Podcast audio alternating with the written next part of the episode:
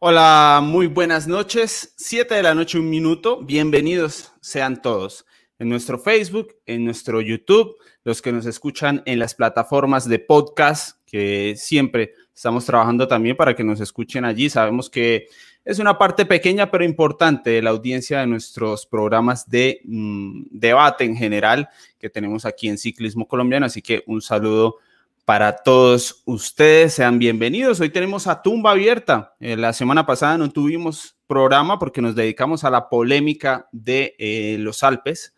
Así que esta semana retomamos a tumba abierta en el horario de la noche. Y nada, espero estén listos, preparados para debatir o para escuchar debate. Sabemos que hay, hay, algunos que simplemente quieren escuchar y entretenerse, así que bienvenidos, por supuesto. Voy a leer antes que nada a las personas que llegan puntuales. Yo digo que la puntualidad lo es todo. Así que eh, Juan Camilo González, bienvenido. Jorjan Ríos, primer gregario, primer miembro del canal que veo por allí. John Londoño, Beira, otra gregaria más, bienvenida. Mauricio Ramírez, Jorge Baena, Gersilda, que nunca falla. Aldemar, un gregario más que viene por aquí. A ver quién más tenemos. Eh, a ver, Jason Navarrete, nuestro capo también. Ángel Solano, bienvenido. Juan Montoya Ospina. Eh, Alexander Ramos, bienvenido también. Otro de nuestros capos, Juan David Barranco. Bueno, se va sumando la gente a nuestro eh, programa. Vamos a darle la bienvenida entonces a los panelistas, caras conocidas, pero eso sí les digo una cosa tienen que empezar a valorar el prestigio que están ganando los eh, panelistas de a poco de estos programas. Prácticamente, prácticamente me voy quedando solo aquí en tierras colombianas. comencemos con uno que ya la gente echaba de menos en nuestro Atumba Abierta, comentarista de ESPN para las carreras de esta primavera, y seguramente ya, ya lo, ya lo van a esperar allí en el chat porque tiene esa habilidad de la multitarea. Así que Juan Charri, vamos a darle la bienvenida. Ha trabajado mucho el día de hoy. Está muy trabajador Juan Charri. Bienvenido. Hay que quitarle el mute. Ese, nos pasa ya, todo. Ya, ya, ya, no. Es que esto de la televisión por YouTube es complicado. ¿Qué dice Eddie? Muy buenas noches.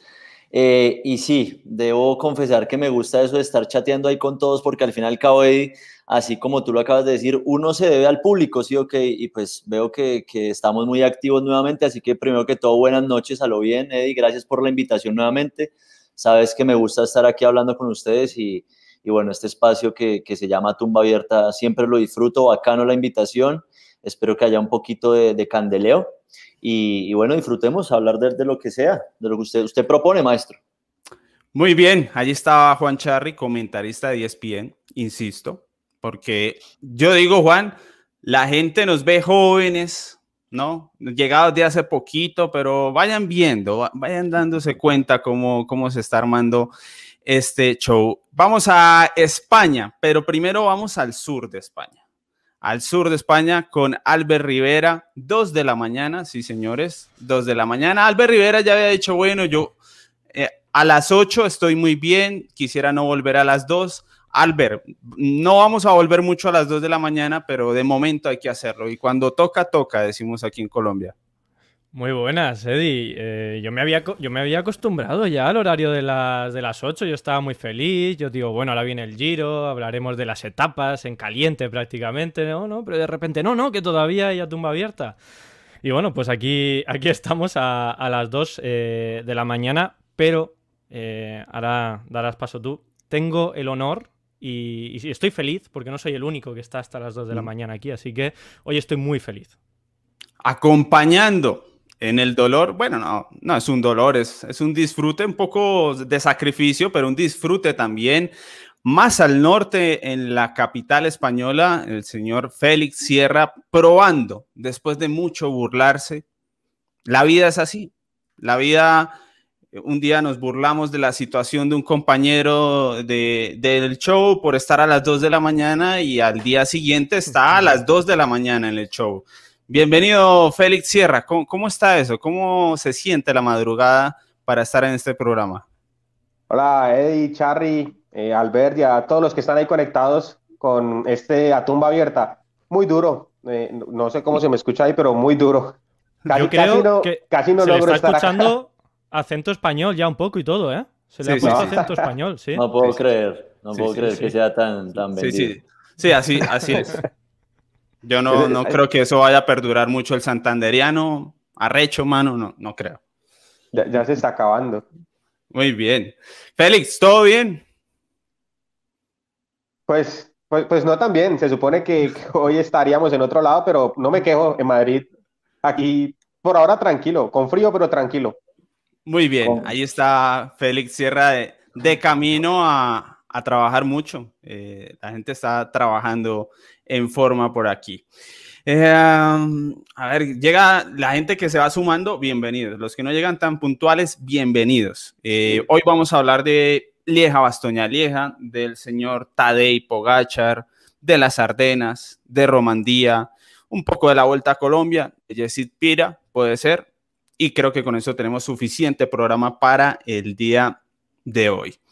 Eh, bueno, Juan Charri, que estuvo en la transmisión de ESPN, eh, ¿qué sensaciones le dejó esa Lieja Bastoña Lieja a nivel general? Ya vamos a irnos muy puntuales, pero a nivel general, ¿cómo le pareció la carrera?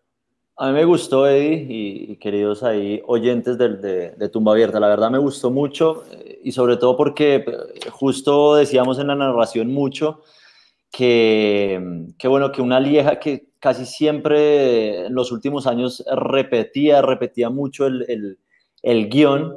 Y en esta edición me parece que hubo unos movimientos, obviamente no tan lejos, sino a 80, no a 90 kilómetros de meta, pero sí hubo un par de movimientos muy interesantes, Eddie, eh, donde se rompió la carrera y donde hubo equipos eh, que propusieron algo más que esperar hasta la roca de los halcones. ¿sí? De hecho, estamos hablando directamente de líneas y, de pronto un movimiento tempranero de la Astana que lo intentó con Aramburu, que lo intentó con Omar Fraile, si no me equivoco, ahí Albert, que es el que, el que, el que conocedor de los super megadatos de los españoles. Pero sí, me gustó, Eddie. Sinceramente, una carrera que, que la disfruté y, y que además eh, tuve el placer de, de, acertar en una apuesta, así que está, estoy muy feliz de que Tadej ah. me haya dado ahí un par de pesitos Así que afortunadamente me, cerró por todo lado. Pero creo, que una carrera más allá de, esta alegría es que eh, se vio otro guion, ¿sí? Y eso me gustó. Me gustó que hubo mucho movimiento y que la Lieja no lo venía dando. Y, me parece que, que, es una carrera para seguir disfrutando y que es una carrera que deja muy buenas sensaciones para muchos corredores, no otros, no, no así otros. Y sobre todo, me imagino que vamos a hablar un poco de lo de Linios, que viene moviendo, viene moviendo, viene moviendo carreras, pero no se le da el resultado en algunos casos. Pero bueno. Sí, la verdad que hay varios temas para, para conversar de líneas, eh, lo, tenemos, sobre todo relacionado con, con, Romandía. Vamos a hablar de este equipo, siempre da para hablar. Infortunadamente yo también aposté por Tadei, pero sin dinero. Debo aprender un poco más de, de Juan, creo que eh, hay, hay, que hacer las cosas de, de mejor manera. La pregunta puntual que, tengo sobre Lieja, porque ya hicimos el análisis post transmisión con Albert y Félix, y bueno, creo que no vale la pena repetir tanto los conceptos, pero lo que yo les quiero eh, consultar, ya no podemos hablar de las cualidades de Tadej, digo yo. Más bien tenemos que darnos a la tarea, eh, y quiero empezar con Félix, de buscar cuáles son los defectos.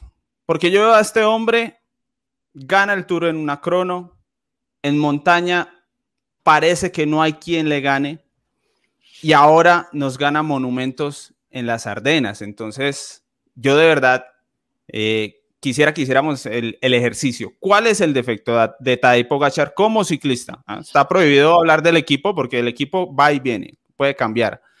Pero como ciclista, eh, yo me quedé pensando, Félix, ¿cuál puede ser? Y la verdad me cuesta, me cuesta hacer ese ejercicio no, es fácil pensar en cuál es la, falencia que tiene Pogacar porque se ha mostrado muy sólido en muchos terrenos y en, muchas pruebas que, digamos, se ha encontrado a lo largo de, esa corta carrera. Pero yo creo que un factor que puede llegar a ser determinante y, que ya lo vimos esta temporada también es su, juventud y que todavía tiene mucho por aprender. El talento lo tiene, no hay duda, pero todavía no lo conoce todo ni sabe todas las situaciones que se van a generar.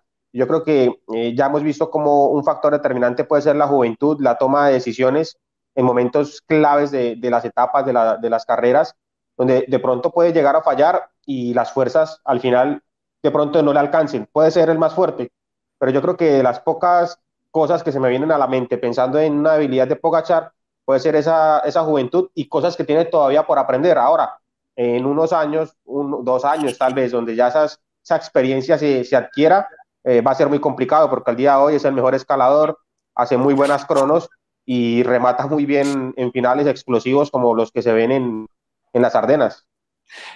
Albert, ¿nos da lo de Itzulia para decir que Tadej Pogachar baja mal o que corre mal bajo presión? ¿Alcanza ese único día malo que yo le recuerdo del último tiempo?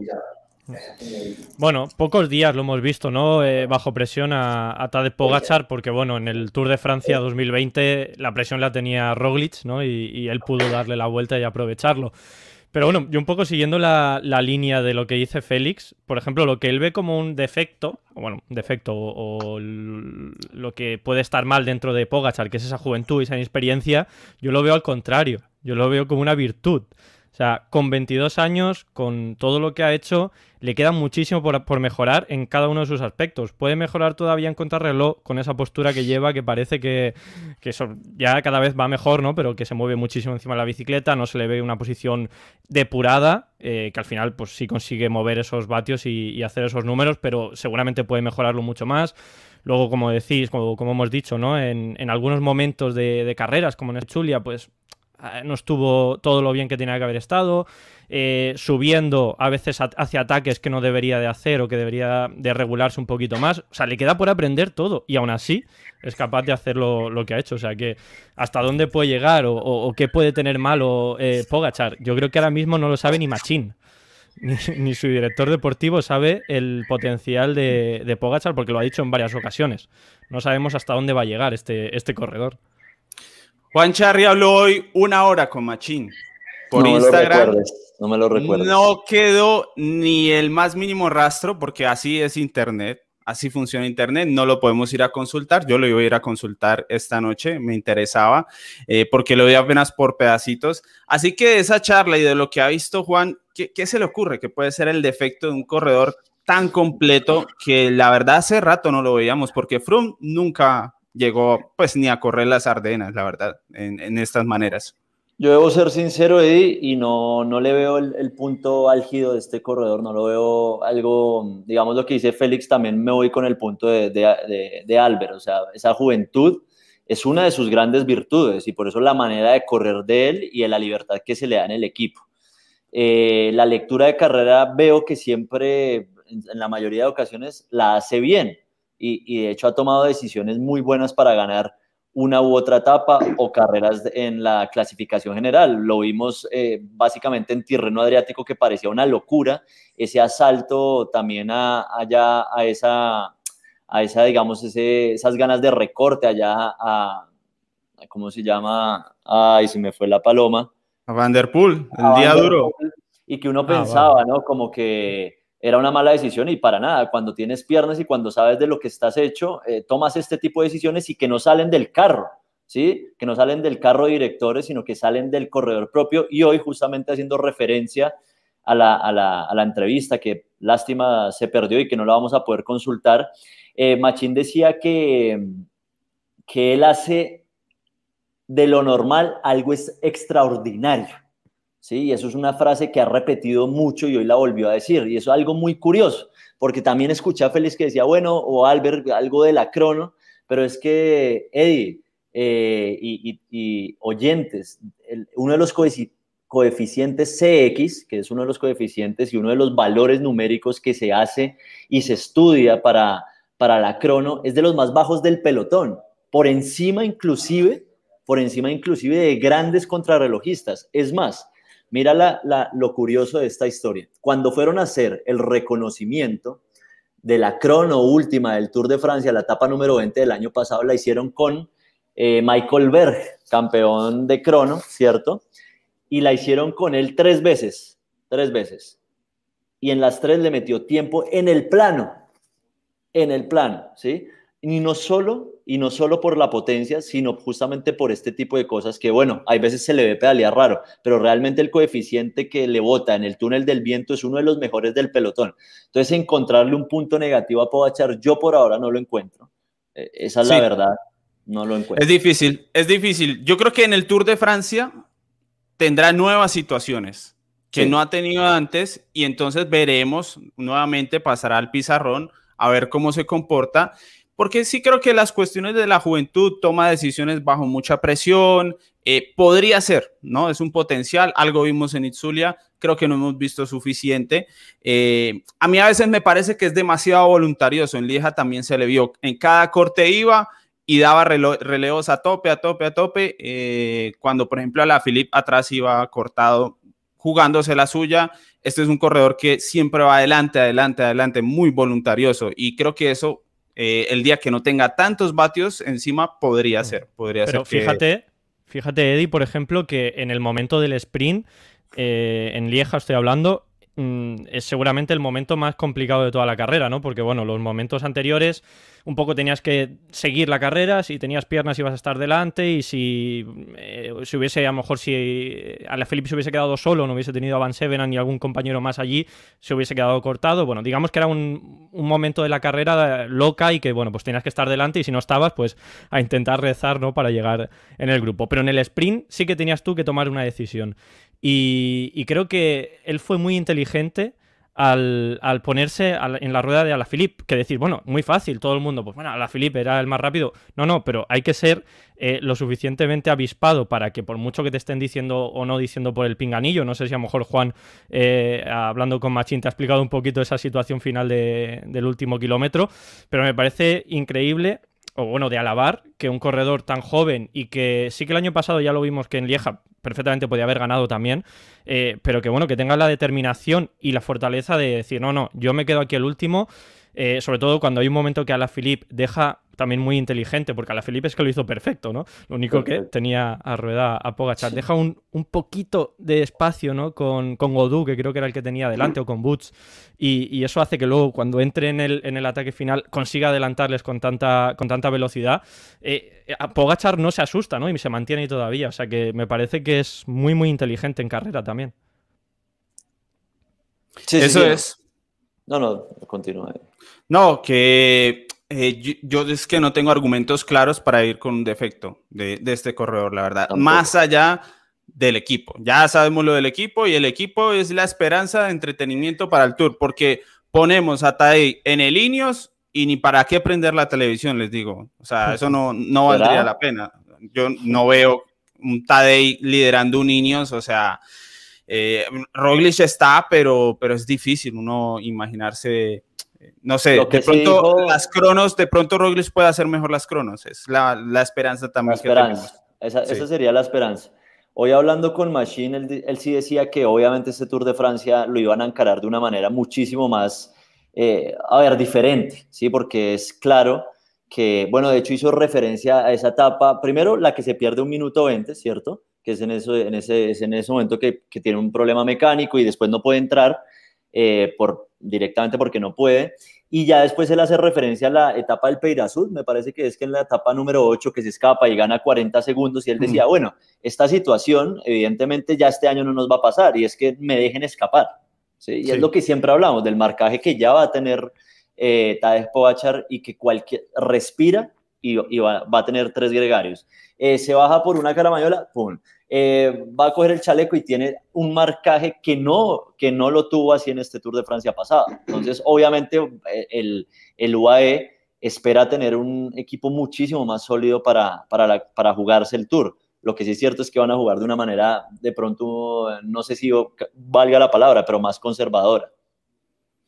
Bueno, esa es, esa es lo, que vamos anticipando para el tour que, bueno, ya tendremos en junio mucho de qué hablar en la previa, aunque creo que los eslovenos mucho de previa no van a hacer, por lo que han dicho por ahí. De Dauphiné y Swiss mm, no, no creo que, que vayan a correr nada de esto y, bueno, nos tendrán ahí simplemente suponiendo hasta que llegue, bueno, cuando corren el Nacional, que parece que lo van a correr juntos otra vez, será como la gran fiesta. Poachar va a ser dos, o sea, los nacionales fijos y Eslovenia o Dauphiné, ¿sí? O sea, va a ser un descanso hace nacionales y Dauphiné o, o sea, no, no, no mucho más. Y de hecho, Pogachar, eh, esto Roglic anunció lo mismo, ¿no? Nadie, nadie quiere ir a Dauphiné ni a Suiza. Todos a cubrir el Tour de Eslovenia porque es la carrera de junio. Claro. Sí, sí. el, punto está que, por ejemplo, hablando de, de Roglic, que ya, ya, que ha salido el tema, em, eh, o sea que en este tour vamos a tener a los tres del año pasado, los tres protagonistas, porque bueno, al final Ineos, Egan Bernal también fue protagonista, para mal en este sentido, ¿no? Pero bueno, era uno de los favoritos. Eh, va a llegar muy distinto al Tour de Francia Ineos. Bernal no sabemos si, va a ir o no finalmente. Eh, luego también va a ir muy distinto Roglic, que ha cambiado el, el, planteamiento ¿no? de hacer este tour, de ir una temporada un poquito más desahogada, aunque bueno, hemos visto que el inicio no lo ha sido, ¿no? Pero ahora va a descansar. Y luego Pogachar va a afrontar también el Tour distinto por lo que dice Juan. O sea, es que vamos a encontrarnos un Tour de Francia totalmente distinto con los mismos eh, eh, ciclistas. Eso quiere decir em, que nosotros estamos pensando, Pogachar no tiene ningún fallo, pero es que los ciclistas fallan de repente. O sea, de ser un 10, como pone en la portada muy bien hecho Eddie con ese 10-10, a lo mejor en el Tour de Francia del año que viene, eh, de este año, perdón, Pogachar, una etapa es un 3-10. Y Bernal, o Carapaz, o Jarin Thomas, que el año pasado fueron un eh, 2, 10, pues son un 9, 10. O sea, es que el ciclismo tiene estas cosas, ¿no? Que hace dos años nos dicen, Bernal es duda para ganar un Tour de Francia y dices, no, no, hombre, Bernal va a ganar otro más, o sea, lo tiene en las piernas y ahora hay, dudas. Entonces esto con Pogachar hay que tenerlo, entonces es el único, no sé si fallo o duda que podemos tener con él, ¿no? De lo difícil que es mantenerse en el top. De hecho, rápidamente ahí, qué pena ahí. Hoy me decía eh, Machín que, que él también eh, lo, que, lo que siente de Pogachar es que a él no le gustan los elogios, ¿cierto? Eh, no le gustan para nada, no le gusta que lo estén alabando y demás. Y decía, venga, ¿yo cómo le voy a, decir a la gente que sí vamos a tener Pogachar por 10 años más? ¿Sí? Eh, me puede venir Renko, me puede venir Ayuso, eh, un saludo ahí al sueño que tiene eh, Félix, que, se nos está quedando dormido. Pero básicamente eso, ¿sí? que, que nos decía, venga, si yo no les puedo prometer nada con Pogachar, porque es que pueden aparecer más. Eh, planteamos que sí, que puede haber Pogachar por 10 años, pero lo acaba de decir Albert, cuando ganó Egan Bernal decíamos que iban a ser 10 años de Bernal. Y ahorita nos encontramos en situaciones que, bueno, ojalá vuelva el Bernal, pero no sabemos qué le puede pasar a Poggi. Eso, eso de antemano. Félix, ¿sí le parece que, que Tadei está como, a ver, para mí, Pogachar ha demostrado ya eh, más o menos desde que se metió en la pelea que, pues, más corredor que Bernal, más completo sí es. Egan Bernal no llegó a mostrarse tan completo, sí muy fuerte, siendo muy joven, pero no sé, ¿sí tendrá Tadei ese riesgo también de pronto de perderse un poco? Todos lo tienen, el deporte es así y, no es, nadie es perfecto, ¿no? Por más que parezca ahora que lo es y no, no se puede pensar en que, en que así va a ser definitivamente. No sé si, si se ríen de que estoy dormido o estoy diciendo algo que no, es. Pero, es normal, no, no, no. Eh, Félix, aquí y de antemano, qué pena. Ah, ahora, Charry rompió el micrófono. Charry, rompió, rompió el micrófono, Charry. No se escucha, Juan. No, se le oye. No se escucha, Juan. Lo rompió, se, rompió el micrófono. Y ojo que ese es el de las transmisiones de ESPN. No, no, no, no, se escucha. No se oye, no se oye. No se escucha. Y me va a escuchar mal, me va a tocar. Muy bien, muy bien. Pero no. quería decir, ojalá se escuche esto, y es que esto lo vamos a ver en Félix, que ojalá siga acompañando ese programa y demás pero estos microsueños van a ser habituales porque es que Félix no va a dar para todo esto. Eso se los digo de antemano. Buena, o sea, Alberto, Albert lo sabe, por favor. Albert, esto no es, no es fácil hacerlo. No, no. el jet, lag. por favor. No me, no me hagan, no me, no me estés acá haciéndome quedar mal. No, yo les, yo les decía que lo de, lo de, lo de Pogachar, eh, para mí es que no hay que sentenciar nada, ni, es decir, es hoy el más fuerte, sí, el más completo sin duda alguna, pero el ciclismo y el deporte en general tiene demasiadas situaciones que se pueden dar en carrera y eso es inevitable. Eh, las, las enfermedades, el esfuerzo físico, ir a competir y disputar todas las carreras en las que ha estado, también genera un desgaste en el cuerpo que suponer que lo va a tener está mal y suponer que no lo va a tener también, siempre es una incógnita. Entonces yo creo que Eh, de Pogachar, lo único que tenemos que hacer es disfrutar que nos da espectáculo, porque yo sí concuerdo en algo que dijo Albert, y es que a sus 22 años, pues nos da ataques y ataca de lejos, ataca de cerca, ataca cuando tiene ganas, cuando se queda cortado, siempre. Y eso también es muy bonito para el espectador y para nosotros eh, como periodistas y para todo el tema de portadas y títulos nos sirve mucho y nos interesa que Pogachar esté ahí eh, figurando. Pero yo creo que no podemos sentenciar a que el tour ya está únicamente en, en Pogachar, porque los demás también se están preparando y, el año pasado fue el año pasado. Este año no sabemos si en el tour también va a ser el, el superior por mucho, porque los demás se preparan. Y la verdad, aunque él también se está preparando, hay muchos factores que entran en, en juego. Yo creo que el Tour va a estar muy interesante, no va a ser la mejor carrera, como ha dicho Eddie constantemente, pero va a estar muy interesante eh, de cara a las situaciones que se van a dar, porque Pogachar va a estar en la más grande, en una situación en la que no ha estado nunca. Muy bien, eh, yo creo que el tema del tour nos, va a dar para mucho después en, junio. Aquí queríamos conversar un poco porque Tadei hizo algo, yo insisto, es que es algo grande. Campeón del tour, campeón de Lieja, pues eso pasa poco, pasa muy poco porque suelen ser corredores, bueno, que si se animan a hacer Lieja, de pronto la hacen bien, pero luego ganar, pues lo han hecho muy pocos. Creo que por ahí salió la estadística en Twitter eh, y me parece que llevábamos bastantes, más de 10, hmm. 20 eh, años. No recuerdo si desde Ino. Fue, fue Inol, sí. Eh, en el año 80 creo que, leí también en ese dato en, en Twitter, ¿no? Que había conseguido en el 79 y en el 80 o algo así. Y luego, y luego Mers, y creo que solo Mers y Kluber por ahí. Lo pone ahí en, el, en el chat. Nos lo Eso. Freddy Kluber en el 72, Mers dos veces, eh, Bernardino y Tadej Pogachar. Entonces hay que dimensionar lo difícil que es ganar eh, este monumento después de ser campeón de, del Tour. Entonces, bueno, de eso se trataba. Insisto, después tendremos mucho más para hablar. Y nos disculpan siempre, se hace, nos reímos, pasa que el chat está muy movido. A nosotros nos aparecen aquí los comentarios de Facebook y de YouTube al tiempo en la pantalla.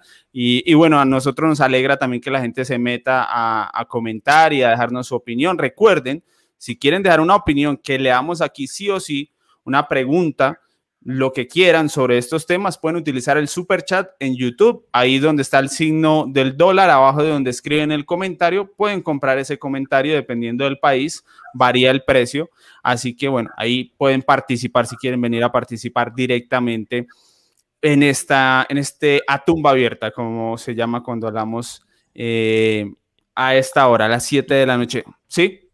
Eh, no, digo, no sé si vas a cambiar de, tema o, íbamos a comentar alguna cosita más de, Lieja, porque yo sí quería decir. Tengo una pregunta así, muy certera. Vale, vale, pues, pues dale, dale. Lo mío es una cosa de. una mm, conclusión que he sacado de Ineos, pero bueno, luego la, digo. Vale, no. Quisiera eh, preguntarle, eh, empezando por, por Félix Sierra, entre Esteban Chávez y Richard Carapaz, que fueron los protagonistas latinos, ¿quién le parece que hizo mejores Ardenas entre estos dos corredores? Porque uno se nos mostró más y el otro tuvo mejores resultados si nos vamos a los resultados. ¿Quién le parece que hizo? Los dos hicieron buenas carreras, vamos a dejarlo ahí para dejarlo en claro, pero ¿quién pudo haber hecho mejores Ardenas? A, mí me gustó más lo de Richard Carapaz, porque ya, ya él lo destacó, es decir, ambos hicieron muy buenas Ardenas. Eh, lo de Chávez fue muy bueno, también se dejó ver, pero me parece que lo de Carapaz, pensando en, en un Ineos que al final no logró resultados, fue muy interesante porque al final sigue siendo el corredor de Ineos que está en todo, tiene que atacar, tiene que responder, tiene que moverse, tiene que ir adelante, también tiene que estar atrás. Y al final, bueno, hace un sacrificio enorme y de todos modos logra un buen resultado porque no termina, eh, termina las, las, las, Ardenas y eso también es, es importante, sobre todo después de todo el trabajo que hace eh, Richard Carapaz y sobre todo en un equipo que se supone es el más fuerte y no ha podido eh, marcar diferencias independientemente de las situaciones que se han dado. Pero a mí me gustó más la de Carapaz, sin dejar atrás que Chávez hizo unas Ardenas muy interesantes. Eh, lo vimos también atacar muchísimo, responder ataques y estar adelante. Y eso es fundamental. Después de todo lo que ha pasado Esteban Chávez, volverlo a ver adelante con los favoritos en algún momento, también atacando y respondiendo ataques, cerrando huecos, eh, para mí fue muy bonito porque ese es el Esteban Chávez que, recordamos, ese Esteban Chávez que logró ganar un monumento y es fundamental porque si encuentra un, buen nivel de forma eh, y sigue en esa mejoría, el próximo año podríamos tener un Esteban Chávez eh, en mejores condiciones físicas para estar más adelante en las Ardenas. Juan. Sí, eh, comparto creo que todo el concepto, si bien es cierto que, que Chávez, y también lo comenté afortunadamente ahí en la pantalla de bien muy, pues o sea, súper valorable lo que hizo Esteban, pero también me quedo con una situación y no sé qué piensan ustedes, y es que si Richard no cierra ese hueco en flecha balona, eh, ese hueco que le toca cerrar a inicio del mur de Uy, me parece, creo que fue, ahí apenas iniciando, no sé de qué podría haber quedado, porque él hace ese trabajo para, para Tom Pitcock y aún así queda noveno lugar, me, me parece, Álvaro Eddie. Sí, sí, noveno. Entonces, sí me parece mejor, digamos que aparte figuró más, al fin de cuentas, ¿no? Y también con ese ataque que hacen flecha, en Lieja, perdón, con ese ataque y después, bueno, la situación infortunio ahí de que seguramente ya vamos a hablar de la, de, la descalificación, pero sí creo que Richard Carapaz se mostró muchísimo, por lo menos más combativo, ¿sí? Y, y que se destacó más en los movimientos que tenía que estar. Ahora,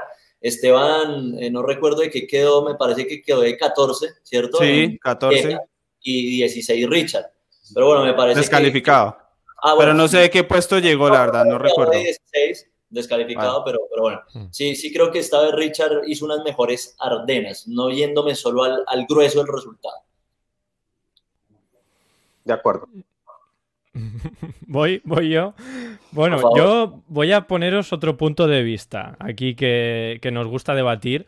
Mm, ¿Vosotros creéis que este Richard Carapaz que hemos visto en estas Ardenas no tenía que haber sido más líder de lo que fue? No tenía que haber sido, eh, o, por ejemplo, en, Lieja, ¿no? No tenía que haber hecho ese ataque mm, realmente para ganar, no en el momento en el que lo hizo, como un gregario de, de Kwiatkowski. No sé, a mí me da la sensación de que... ¿Quién decide eso, Albert? ¿Mm? ¿Quién decide ese movimiento? No, no lo sé, no lo sé yo si, si, era orquestado, si es el propio Richard Carapaz el que lo hace, pero bueno, sea el equipo, sea él, no ejerce como líder del equipo, ¿no? No, no como la gran pieza, como el, ciclista que tiene que ganar. Y para mí, mm, ya no me vale la excusa de no, es bueno, es que acaba de llegar hace dos días. No digo que, tengas, que tengamos que criticar lo que ha hecho, simplemente digo que yo creo que ese Carapaz, el Carapaz que hemos visto en estas Ardenas, mmm, tenía piernas para intentar ganar, que por supuesto ganar es muy difícil, pero para intentar ganar de una forma un poquito más eh, lógica, por así decirlo, ¿no? Y, me encanta que el ataque que hizo y, lo disfrutamos muchísimo y como decís, ha hecho unas ardenas muy buenas, ayudando al equipo y haciendo buenos puestos, pero yo creo que podía haber hecho más, no sé, me da esa sensación. Es que yo, yo concuerdo algo con Albert, yo creo que podía haber hecho más, pero Linios es el Linios y no se andan con, con cosas raras. Si entradas salen con Pitcock para una, salen en, la otra con Kiatowski, pues ellos no van a cambiarlo independientemente de si Richard va fuerte o no va fuerte, porque no lo están pensando en el día a día. Yo creo que eso se, se define desde el plan de entrenamiento. Dice, bueno, Pitcock se va a centrar en esto, esto y esto, y estas carreras va a tener estos gregarios y se acabó el punto, independientemente de que Carapaz o el que sea esté mucho más fuerte.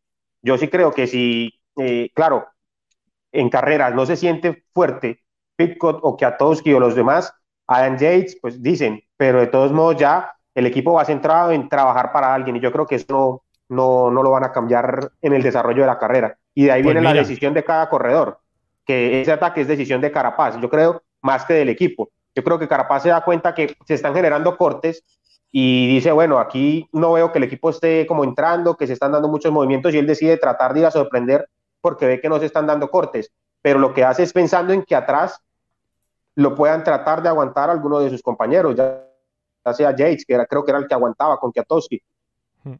No, no, digo que eso es una consecuencia de haber seguido un equipo como Ineos en el que no puede mm, de una forma libre ser eh, favorito dentro del equipo, ¿no? Para ganar. Y creo que es, bueno, pues una de esas cosas que se tendrá que replantear en, el futuro si le parece bien a, Carapaz. Yo simplemente lo pongo aquí encima de la mesa, ¿no? Porque me, me choca un poco, yo creo que es un corredor que este año ya podía haber sido un corredor importante para estas carreras y lo ha sido, pero de una forma en la que yo creo que no, que no lo hemos visto en todo su esplendor, ¿no? O pudiendo elegir mm, bien o teniendo un equipo que le ayude a él a, ganar, que por supuesto, bueno, pues eh, un equipo como Ineos pues es complicado, ¿no? Hacerte ese hueco.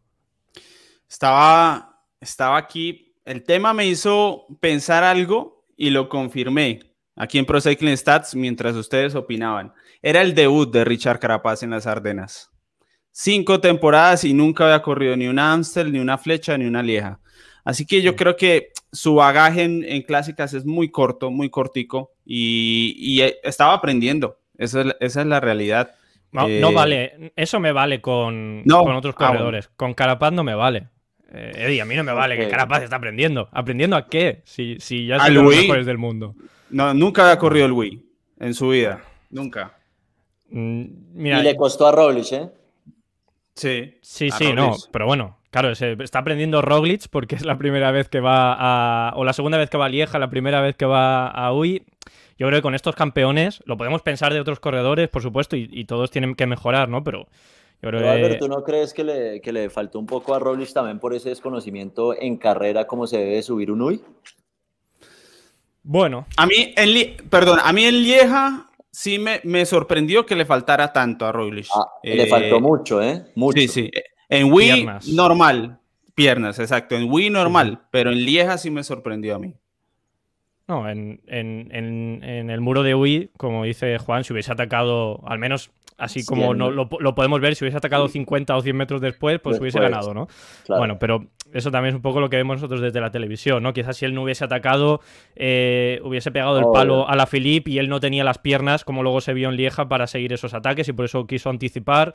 Bueno, es que esas cosas ya nos podemos meter ahí en la bola, pero por supuesto, tener experiencia es necesario en estas carreras, no digo que no, hombre, pero que digo que a Carapaz eh, por mucho que sean sus primeras eh, carreras, se ha visto que es capaz de rendir y de hacerlo muy bien y, de, ser uno de los más fuertes de la carrera. Entonces, yo simplemente decía que me, sabe hasta mal no haber podido ver un Richard Carapaz libre, ¿no? Un free Carapaz en esta. Yo creo que, que, un momento básico o, digamos un momento para analizar sería ese ataque. Eh, me imagino que lo piensas en en la Roca de los Halcones, porque lo hace mucho antes. Si lo hace en Roca de los Halcones, me parece que ahí ya podría tener una, una expectativa más para ganar, pero lo hace muchísimo antes y por eso también no estoy tan seguro con lo que dice Félix y es si realmente si él toma la decisión o si ya estaba orquestado toda esta situación con el Ineos. no, yo creo que, sí. Eh, yo creo que sí, Juan. Yo creo que él estaba por el equipo puesto como segunda espada para entrar en cortes previos, era una orden. pero también, claro, ¿eh?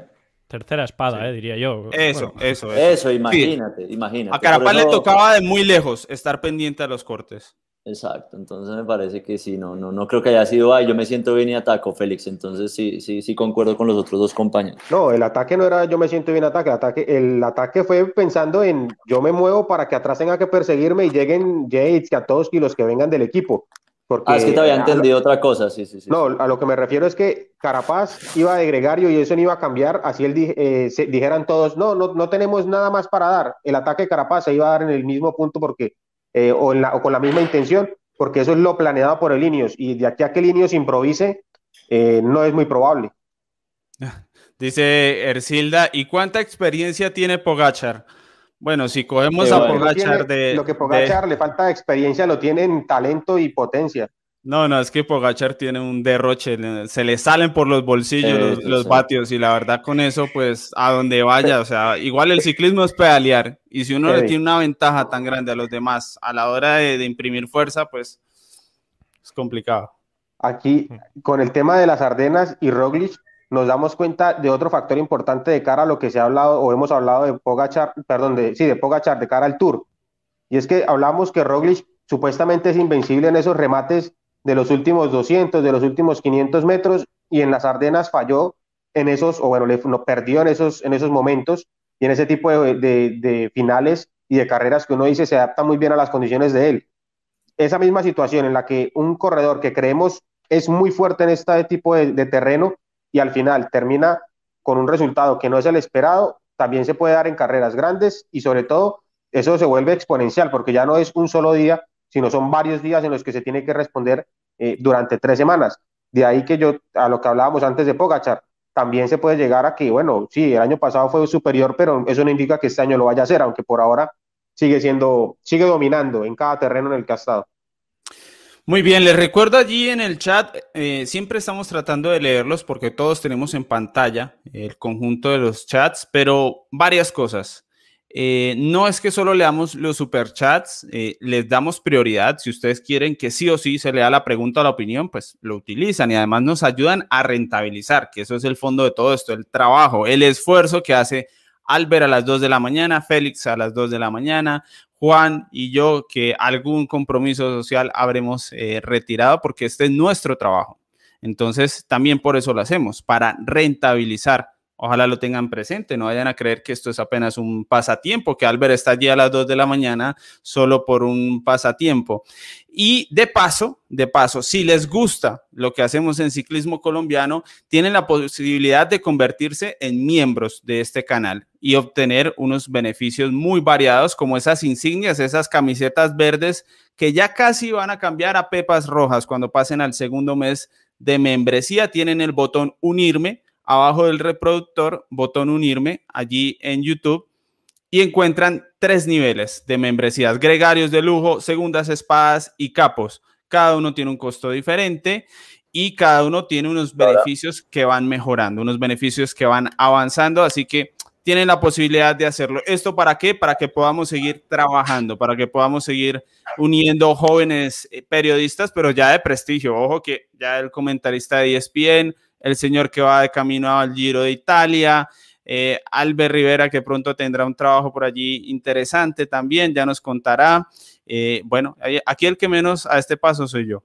Pero lo importante es que tienen ustedes. Eh, va para Flandes y, y ya se le está olvidando. No, hermano, falta, lo que falta es camino, lo que falta es camino. Pero bueno, de eso se tratan las membresías y tienen ahí el enlace para los que no tienen tarjeta de crédito tienen un enlace de Baki donde pueden con Efecti, con PSE, con eh, cuenta bancaria aquí en Colombia.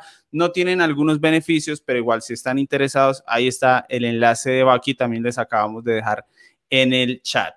Bueno, llega un super chat de Juan David Barranco. Em, vamos a incluirlo en pantalla para leerlo.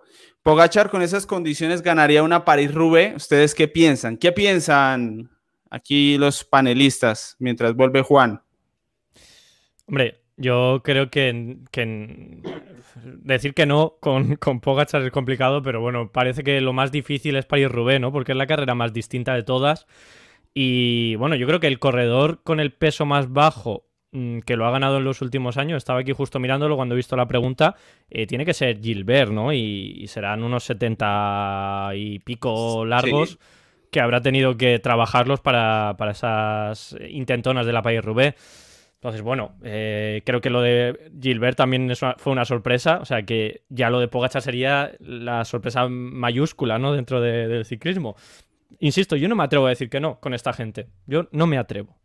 Yo, yo tampoco diría que no a un rotundo no, pero creo que eh, es de lo más complicado que se puede hacer. Eh, si, si, lo ponemos en un Flandes o cosas por el estilo, que al final tienen los adoquines hmm. en, en, ascenso, yo digo, bueno, al final puede ser, ¿sí? Le doy más posibilidades que en la Rubé, sí. donde, hmm. sí, exacto, con lo que dice Albert, en Flandes sí, lo que pasa es que en Rubé la carrera se corre diferente, el adoquín está en terreno llano, se necesitan otras condiciones, un poco más de peso. Eh, yo creería que, es decir, solo por imaginarlo, no, no me lo imagino eh, allá adelante. En Flandes sí, eh, seguramente en todas estas carreras previas que de pronto no son World Tour, y que tienen la posibilidad de que se rompa la carrera en terreno, es decir, en cotas subidas, eh, ya sean con adoquín o sin adoquín, me parece que, que ahí sí puede llegar a figurar un, un, Pogachar, pero en, en el terreno llano con los adoquines de París-Roubaix, no. Yo sí, eh, mientras hablo aquí con Juan, que está teniendo problemas técnicos, eh, yo sí me animo a decir que no igual tendría que ir varios años a, aprender, porque ya sí hay que ir a aprender varias cosas y luego, no, no, yo sí me animo a decir que incluso creo que nunca la, correrá. Ah, Eddie, o bueno, Eddie, que también sabe muchísimo de, Flandes y datos y todo eso. ¿Alguien alguna vez se la ha ganado la primera vez que ha ido a correrla? Uf, no, no, yo no creo. No, no creo. ¿Alguien, alguien que no es especialista, no creo que haya ido la primera vez, pero bueno, sería mirarlo, ¿no? No, pues no sé. Eh, el único, habría que ver a Mers, pero yo no creo. Otra, pero bueno, ciclismo moderno, ¿no? En el ciclismo de los últimos 30 años, siempre siempre ganan corredores de más de 28, ¿no? 30 más o menos, gente hmm. con mucha experiencia. Y, sobre todo, eh, bueno, por ejemplo, Yanni Moscon en su primera participación, ahora que me ha venido a la mente, hizo top 10. Mm, no sé si acabó en, acabó en el segundo grupo que entró. Me ha venido ahora a la mente ese, dato. Pero bueno, que, más allá de, de, las posibilidades o no de físicas, ¿no? de las cualidades que tiene como corredor, yo creo que lo que le faltará, sobre todo a Pogachar, o le faltaría es mm, las ganas. O sea, es fundamental tener las ganas, la ambición de, ganar una Paris-Roubaix para intentar ganar una Paris-Roubaix. Por ejemplo, eh, Bradley Wiggins sí que tuvo esa ambición mm. y llegó a acabar en top 20 en el año este que se marcó él como clave para antes de retirarse para ganar, intentar ganar Paris-Roubaix. Bueno, lo hizo muy bien, ¿no? Pero claro, que ahí a ganar. Sí, pero Wiggins con la preparación para Rubé pesaba más de 70 kilos, pesaba 78 kilos, que eso no, Pogachar no lo mm. puede hacer. Pogachar tiene el peso que tiene y difícilmente lo, lo podría cambiar lo puede trabajar, ¿no? Pero más allá de, si es posible o no el trabajo físico, que bueno, pues ahora en este ciclismo tan medido, pues seguramente podrían llegar a unos márgenes en los que pudiese mover esos vatios que él necesitaría, etcétera, etcétera. Pero yo, lo que creo es que no va a tener esa ambición. Ahora, otra cosa, no sé, si dentro de 5 o 6 años ha ganado eh, una Milano San Remo porque se ha metido en un corte y ha conseguido ganar, porque no nos sorprendería. Eh, Lombardía, que también la puede ganar, y, y, Flandes se presenta y gana, ¿por qué no va a intentar País Rubé para hacer las 5, no? Eh, no lo sé. Él, él, iba a correr Flandes el año pasado y a última hora no corrió, pero lo tenía, lo anunciaron que iba a correr Flandes y al final no corrió. Yo creo que Flandes, el, Tour de Flandes, eh, en estos últimos años en los que hemos, hemos estado un poco huérfanos de un, de un gran duelo entre entre expertos, entre clasicómanos puros ¿no? de, Flandes, como eran Bonen y Cancelara, sobre todo, ¿no? Luego apareció también Sagan, que se unió un poquito a esa lucha, pero luego ha habido como un, llano, ¿no? De, especialistas que, por supuesto, han ganado corredores que son muy buenos y, que, que, lo valen en esas clásicas, pero creo que ahora con la entrada de Bob Van Aert y Van Der Poel va a ser complicado otra vez que corredores como la Felipe, Alejandro Valverde, Alberto Betiol, que hicieron todos top 10 en aquella edición en la que, en la que ganó Betiol, mm, vuelvan a estar eh, luchando por la victoria. Me parece muy difícil, ¿no? Porque antes sí que tenían esa oportunidad. Ahora. Mm. Sí, sí, sí. No es fácil. O sea, Rubén es lo último. Rubén Lombardía es el de escaladores. Bueno, Rubén y San Remo. San Remo también es eh, para un corredor voltómano entre Rubén y San Remo. Depende, ¿eh? Últimamente, Emiliano San Remo la están ganando más hombres que saben meterse en el corte, como pasó en Lombardía, que, eh, como pasó en, Lieja, que como, que como se ha corrido otros años, ¿no? Que, hacía tiempo que no gana un sprinter puro. Vale. Bueno, estamos esperando que Juan Charri supere sus problemas técnicos. No, no logra volver a conectarse. Eh, así que bueno, vamos a. No es censura, no es censura. Eh, a ver, Juan, que la gente va y se lo cree allí en el chat y, aquí nos queman la casa, pero bueno, vamos a esperar a ver si, eh, si puede, si puede.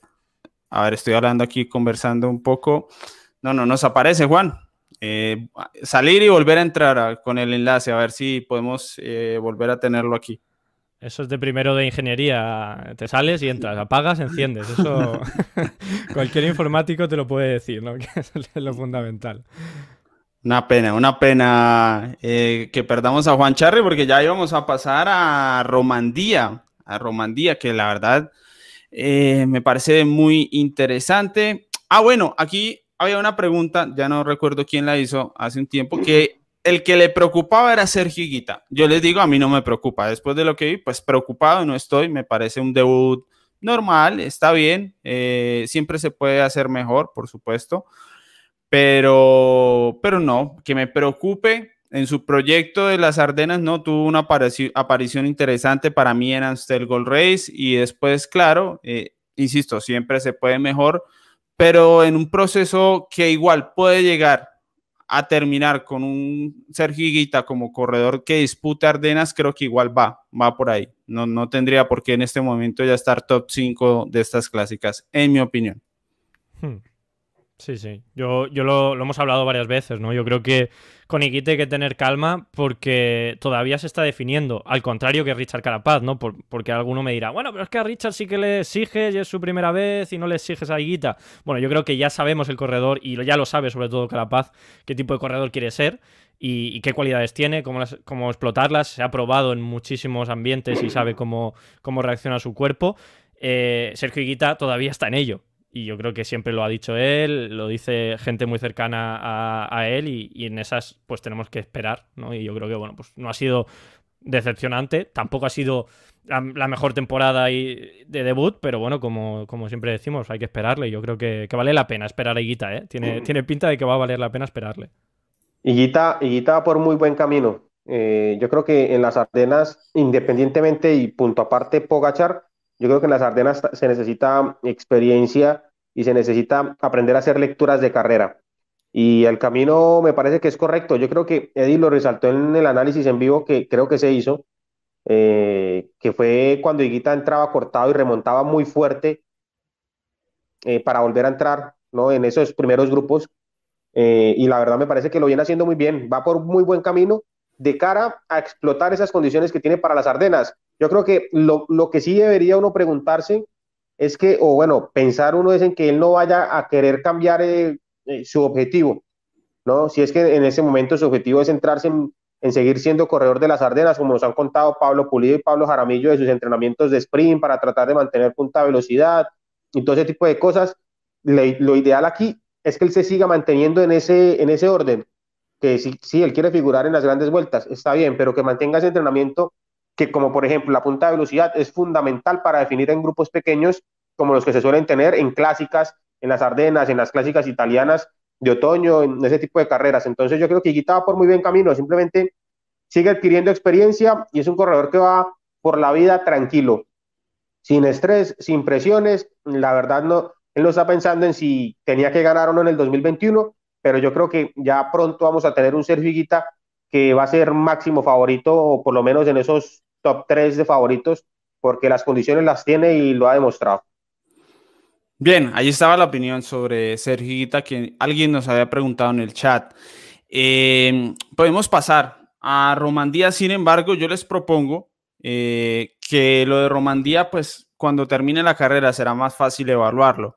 Así que de momento, pues tenemos poco y nada, un prólogo que nos da un indicio, pero eh, creo que hacer en específico de Romandía mm, no, nos queda tan fácil. Si alguno, Félix o Albert, mientras llega Juan Charri, eh, sí, Félix. Yo, yo quiero decir algo de Romandía, cosas que me gustaron. El, tercer, el segundo de, lugar de Thomas, el tercer lugar de Richie Port. Eh, me gustó lo de, lo de Miguel Ángel López. Es un prólogo, no es mucho, fueron como cinco minutos y algo el tiempo del ganador que fue Roan Cuatro algo, si no estoy mal. 5.26 eh, tengo aquí. Vale. Bueno, sí, sí, 5.26 es la única que, hay, porque no hay más. 5.26 para Denis. me hizo dudar y yo lo tenía anotado. Viene, fuerte, Félix, ¿eh? No, no le tosas eh, que... bueno. sin maleta y todo, porque no tengo maleta, por eso está el teléfono ahí, pero tengo todavía dos pantallas para poder tener datos y todo. No, me gustó mucho eso, me gustó mucho eso porque eh, me gusta ver a Richie Porte en un buen nivel otra vez, me gusta ver a, Thomas figurando en ese terreno que es el de ellos. Tal vez no sean los más fuertes en la montaña, pero para líneas es importante que sus corredores, que pueden llegar a ser importantes y gregarios muy interesantes de cara al Tour, encuentren buenas sensaciones, buen nivel y que se sientan competitivos. Porque ya, por ejemplo, vimos, y, no es por entrarlo a, a, nombrar ni nada, pero ya vimos, por ejemplo, las declaraciones de Froome, que dice, no, él no merece estar en los Olímpicos porque me parece ilógico. Todo ese tipo de, de, ahí nos damos cuenta que el golpe psicológico y mental también está, lo está sintiendo Froome, no solo nosotros que decimos, pero él quiere ganar el Tour y, qué está pasando, ¿no? él también lo está diciendo, qué está pasando, por qué no logro encontrar esa forma. Y para Linios, en este caso, es importante que Thomas y que Richie Port encuentren buenas sensaciones y en los prólogos y en las cronos es un factor muy interesante porque es donde ellos eh, se pueden mostrar más fuertes, sí, de forma individual, pero eso después lo podemos ver reflejado en, el equipo. Por ahí alguien me decía hace unos días que si individualmente se crece, eh, en equipo pues también empieza a verse eh, favorecido y eso creo yo que, puede funcionarle a líneas. Yo tengo la única pregunta que tengo sobre Romandía que quería hacerles. Eh, y creo que Juan Charri al final no, no va a lograr conectarse, no, lo, está intentando, pero bueno, su, su, computador no se lo permite. Una pena. Pero mi pregunta es, a ver, hacen el podio completo, que creo que eso no, no había pasado mucho en el último tiempo, los tres primeros en una carrera del World Tour. Supongamos que termina así Romandía. ¿Eso de verdad fortalece a un equipo como el Ineos? Ganarle a estos corredores que están en Romandía sube, sube de verdad la confianza de, de Gran Thomas, del equipo. Yo les digo, a mí me parece que aquí en esos términos hay poquito para ganar para Ineos. Hay muy poquito. Eso, una carrera donde no están ni los eslovenos, ni otros corredores que pueden llegar fuertes al Tour, a mí no me parece que, la verdad haya mucho. Yo, de hecho, creo que ganar es una cosa con la que hay que ir a cumplir en esta carrera. Ya si no ganan Romandía, les digo que la cosa se pone demasiado difícil. No, Eddie y Albert, si ganan, hablamos de la general o de, o de etapas, porque si hablamos de la etapa de hoy, yo creo que sí les funciona individualmente. Ahora, yo creo que eh, de forma grupal como equipo y pensando en la clasificación general, ganar simplemente les sirve a ellos para decir, bueno, sumamos unos puntos extra que seguramente estamos perdiendo, una imagen de más para el patrocinador, porque sí, rivales eh, no tienen así de, gran nivel, porque no están los, los principales rivales del Tour. Entonces, yo creo que tienen que ganarlo como ya lo vimos en algún momento, ¿no? Eh, que figuraron, creo que también 1, 2 y 3 en general, si mal no recuerdo. Volta a Cataluña, eh, Este año, y yo creo que tienen que hacer lo mismo, y, empezaron con pie derecho en el prólogo, y, eso, y, esa, esa tendencia se puede mantener de cara al final, y si no, pues quedarán en el podio, por lo menos con Thomas y con Richie, eh, el de la carrera, porque muchos rivales no tienen. Yo creo que de pronto Sepkos o López, si encuentra piernas en el debut de su, de su, de su 2021, pues podrán intentar algo. De resto, yo no, no veo. Hombre, pero yo entiendo la, por dónde va la pregunta, Eddie, pero no entiendo qué quieres que haga Ineos. Si tiene tres corredores que, bueno, tiene un equipo que en contrarreloj eh, es, pues ha, fichado a los mejores contrarrelojistas y los ha creado también, ¿no? Con ese esfuerzo que hizo mm, mm, Inglaterra o Gran Bretaña para prepararse los Juegos Olímpicos, ¿no? Conseguir medallas en pista, conseguir medallas en ruta, en, eh, tanto en, contrarreloj como en, como la carrera en línea, eh, y todo ese esfuerzo que se ha hecho a través del British Cycling y demás, si los ha conseguido esos ciclistas y los tiene juntos en el mismo equipo y va a estas carreras donde hay un prólogo de 5 kilómetros y arrasa, pues ¿qué van a hacer? Eh, pararse, ¿no? Para, para, no ganar. El problema es que dices, bueno, no están los eslovenos, no están los, bueno, al final los eslovenos que son los mejores, vale, pero... Mi punto, Albert, mi punto, no, obviamente quiera ganar. Yo lo que digo es, porque Félix decía que, pueden ganar en confianza, que pueden ganar como equipo, eh, que pueden crecer si aquí se muestran. Yo lo que creo es que aquí no hay nada para recoger sobre eso, la verdad. O sea, no, no creo que las cosas vayan a, cambiar, que no vienen bien en el Ineos. Yo no creo que le, le vaya a cambiar el ambiente que más o menos tienen de lo que traen de esta temporada, si aquí ganan o hacen el 1-2-3, porque es que rivales no hay. Hmm. bueno, por eso, como equipo no les va a dar nada, pero individualmente sí, porque digamos, Richie, si por eso hacía la comparación con Frun, si Richie Por se encuentra en que sí, pierde con los eslovenos, pero llega acá y pierde con Kelderman, que puede ser un top 10, un top 15, y pierde con Sepp Kos, o pierde con, con Buchman, o pierde con, con Cosnefroy, sí, si, si llegan y pierden acá, pues eso es un golpe y dice, no, es que no estoy en un nivel para nada de ir a altura a pelearle a Pogachar y a Roglic y no a pelearle en la carrera, sino hacer un trabajo en equipo para que, que lo llegue a hacer un eh, beneficio. Pero claro, si ellos ven acá que está, por ejemplo, Sepkos y lo vencen en la crono, ya es un factor que uno dice, bueno, individualmente, no como equipo. Y al final llegan y lo vencen en montaña. Richie Port dice, de cara al Tour, yo sé que puedo vencer y puedo desarmar a Sepkos. Estoy eliminando un gregario clave para, para el Jumbo.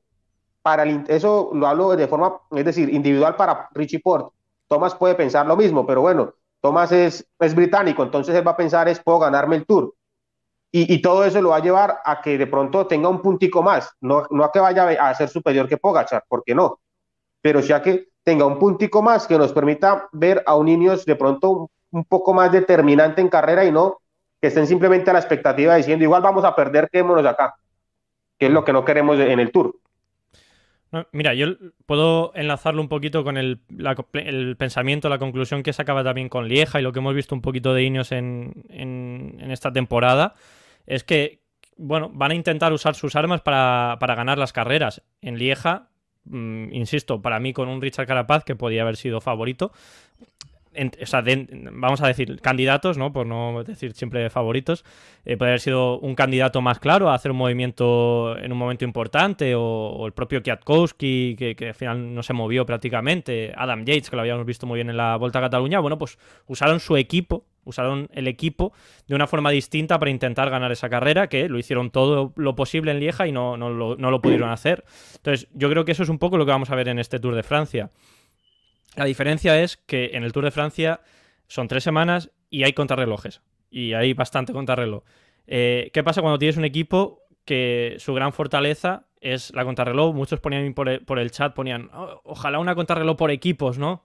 Porque la verdad que hay ganas, ¿no? De ver a estos bichos todos juntos haciendo una contrarreloj de estas largas de 50 kilómetros eh, por equipos y, bueno, metiendo pues 5 minutos, ¿no? Al, segundo. Pero bueno, yo creo que, esto lo que hace es refrendar un poquito de, bueno, seguimos siendo los mejores en esta disciplina.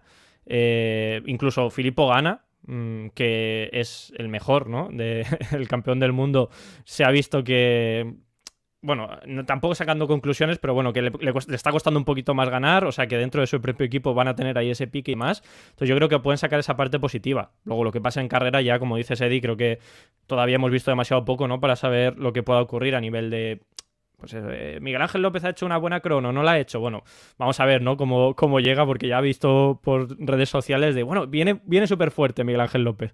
bueno, hemos visto un 5 kilómetros de, Miguel Ángel López. No, está claro que mal no viene. Mal no viene, no viene como Froome, está claro, eso está claro, pero creo que hay pocos como Froome ya en el, en el pelotón. ¿eh? Ah, que seguramente Miguel Ángel López ha entrenado bastante, ¿no? Ya a esta altura de la temporada creo que por ahí vi 200 días sin competir, más o menos.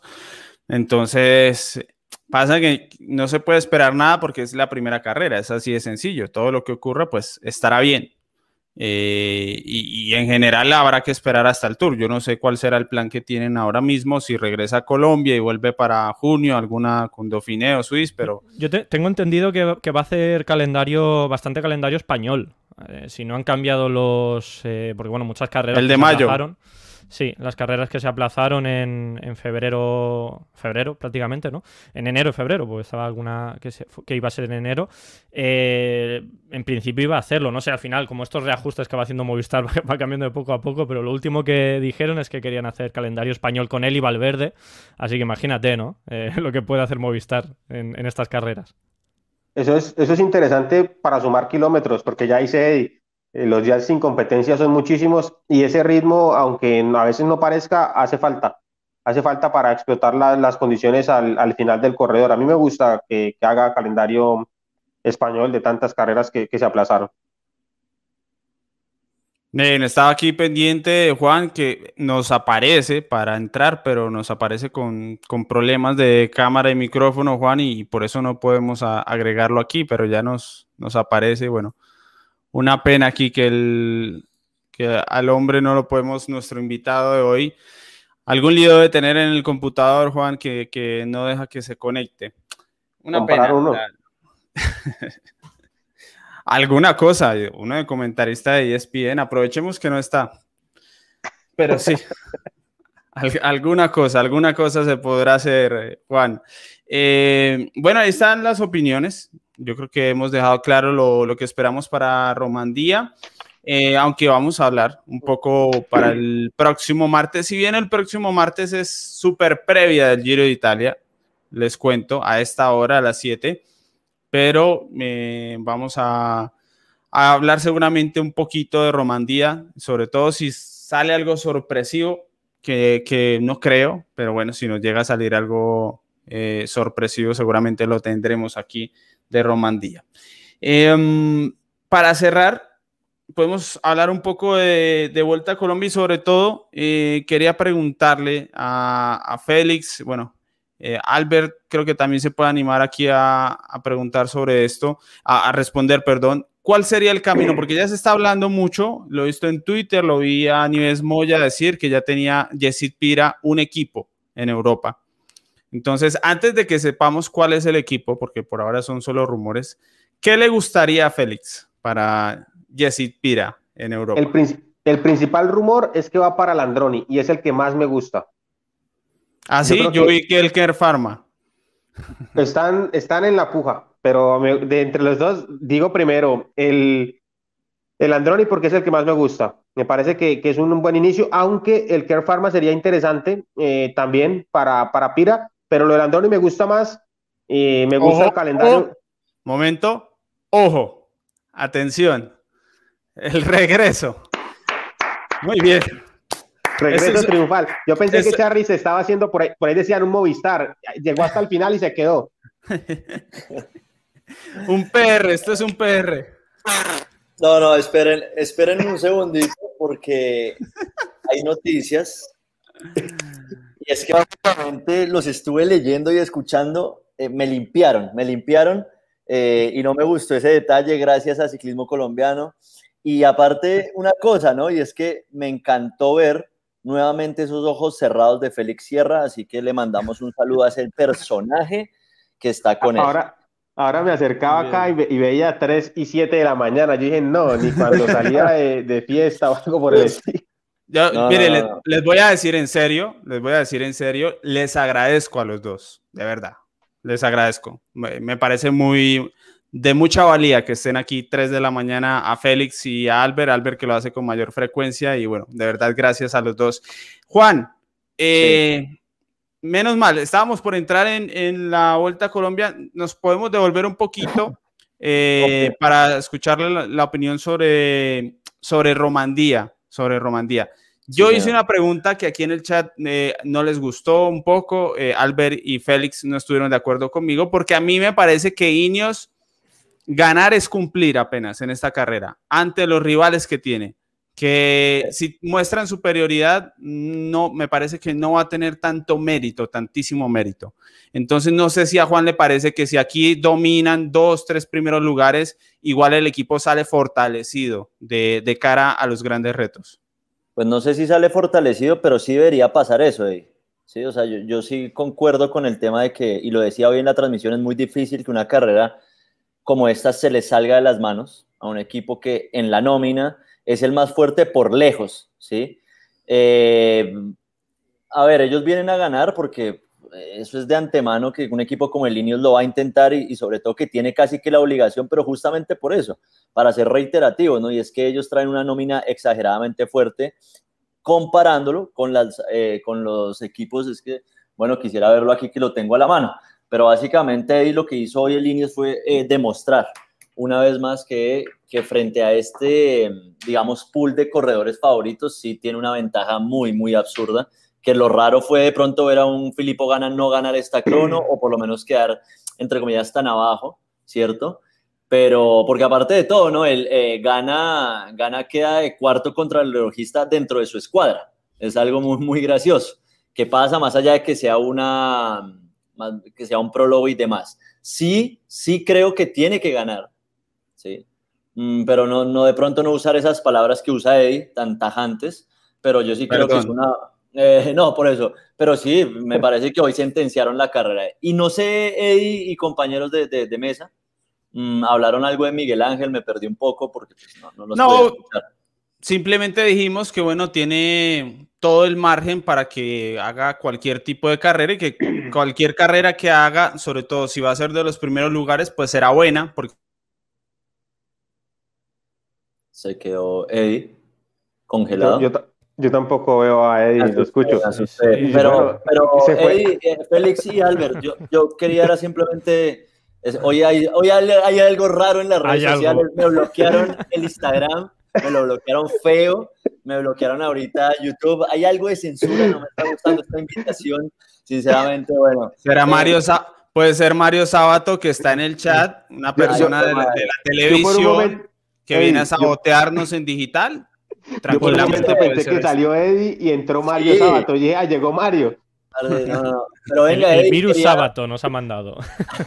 Hey, Albert y, Félix, eh, ¿sabes por qué lo digo lo de Miguel Ángel? Porque a mí me sorprendió un poco esta contra, esta, este prólogo, me sorprendió para bien eh, que no le hayan metido esos segundazos que él se suele dejar en, esta, en este tipo de, ejercicios y, verlo tan fuerte después de seis meses sin competir. Digo tan fuerte es porque realmente lo hizo muy bien. No sé si concuerdan y aparte de todo, Eddie, eh, cuando lo dije al aire me llovieron un montón de mensajes diciéndome que yo estaba vendiendo humo porque dije que era ilusionarse en el buen sentido, ¿no? Y, ya me decían que yo lo estaba comparando con Pogachar y Rolich, y no es así. Simplemente creo que sí hizo una muy buena contrarreloj el día de hoy, sobre todo se le vio muy fluido, muy potente. Así que bueno, eso quería anotar sobre Miguel Ángel. No sé si ustedes opinaron algo más, pero me parece que es un debut más que bien. Bien, vamos a atender, por, podemos redondear un poco con Miguel Ángel, ahora que Juan nos propone este super chat de David R. Eh, esa moneda, ¿alguien la reconoce? Yo no la reconozco, no sé. ¿Dólares canadienses pueden ser? Sí, sí, puede ser. Bueno, David, desde Canadá, excelente programa, muchachos. Ahí les dejo un super chat para que se tomen un café. Si a algunos les hace falta, es apenas eh, normal.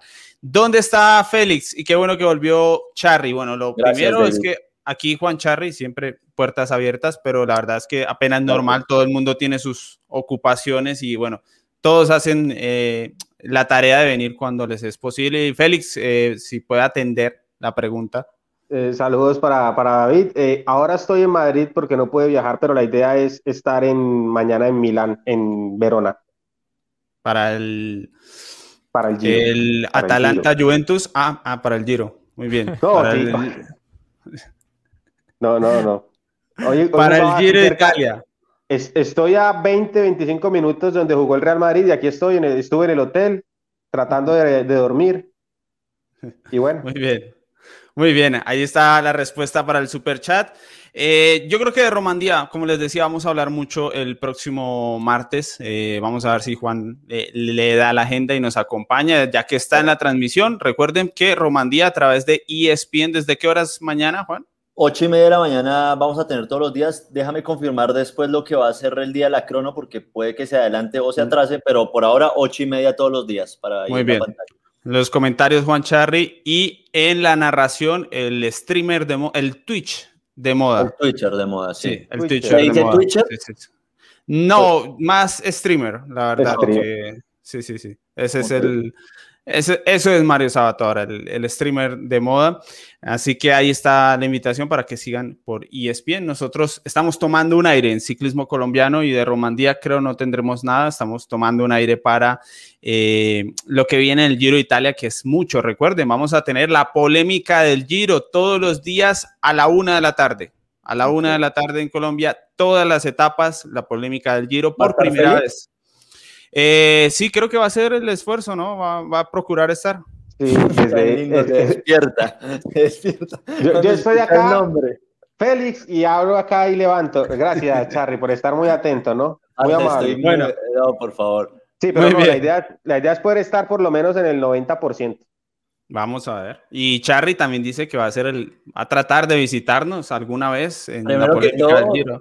Necesito llegar a Italia, estoy ahí dándole y dándole y vamos a estar, vamos a estar. Eh, como sea, vamos a estar en Italia y, espero que, que estará ahí en el programa de ESPN, obviamente. Y eh, si, si de pronto me cruzo con Félix, haremos una transmisión ahí con una sola cámara. Ojalá sea la oportunidad. Así, así va a ser. Esto es aquí a Menos problemas de internet. Sí, sí, sí. Nos ahorramos y entramos a, otro. Además, Fran Alarcón, que está en los pits también, eh, tomando el aire, entró con todo aquí a, ciclismo colombiano. Bueno, la pregunta final, porque se nos está alargando y hoy queríamos hacerlo corto, eh, porque... no, parce, esto está muy bueno. Gracias en serio por esta invitación. No, es que, muy bueno. No, es que este programa me gusta, me gusta porque... Están diciendo, están diciendo mucho que... Están diciendo mucho que, que, cual, que, que, yo todavía no he cambiado de horario, no es por el cambio de horario, es que no, no he dormido nada y en tres horas tengo que estar en el aeropuerto otra vez. Sí, es lo que tenía que haber ese es el tema, ese es el tema, no es el, no es el cambio de horario todavía. tenía que haber dormido, porque el cambio de horario, en realidad lo que tenía que haber hecho es dormir antes para que no le afectase. Yo, yo les digo, yo de Félix no estaría aquí. Yo les soy muy sincero, yo no estaría aquí, pero bueno, Félix ama este trabajo y, eso está muy bien que ustedes también lo, lo noten. La pregunta final, ¿qué quisieran para Jesse Pira ahora que se anuncia que ya está negociando con un equipo para Europa? ¿Qué les gustaría puntualmente? Eh, Félix Sierra nos iba a responder mientras eh, Albert y Juan preparan su, su, La idea es que nos den una idea muy clara de qué les gustaría para un escalador 21 años, lleva dos años como ciclista competitivo, si no estoy mal. Esta es la segunda temporada. Eso es lo que tiene Yesid Pira en su haber. Félix.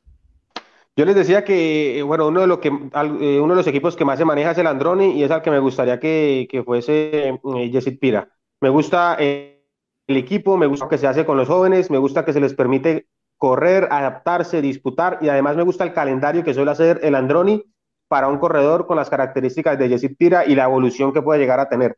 Entonces, a mí realmente me gustaría el Androni, pero la otra opción, que es el Care Pharma, que lo decía Eddie, pues bueno, también es un equipo interesante, aunque no como el Androni. Para mí el Androni sería lo ideal y cero en un equipo World Tour, como en algún momento también lo decía Nieves Moya de la opción del Movistar, eh, que aparentemente ya no va, pero si es así, que ningún equipo World Tour, en ninguno, ni el IEF y su dinero del gobierno colombiano debería llevarlo allá.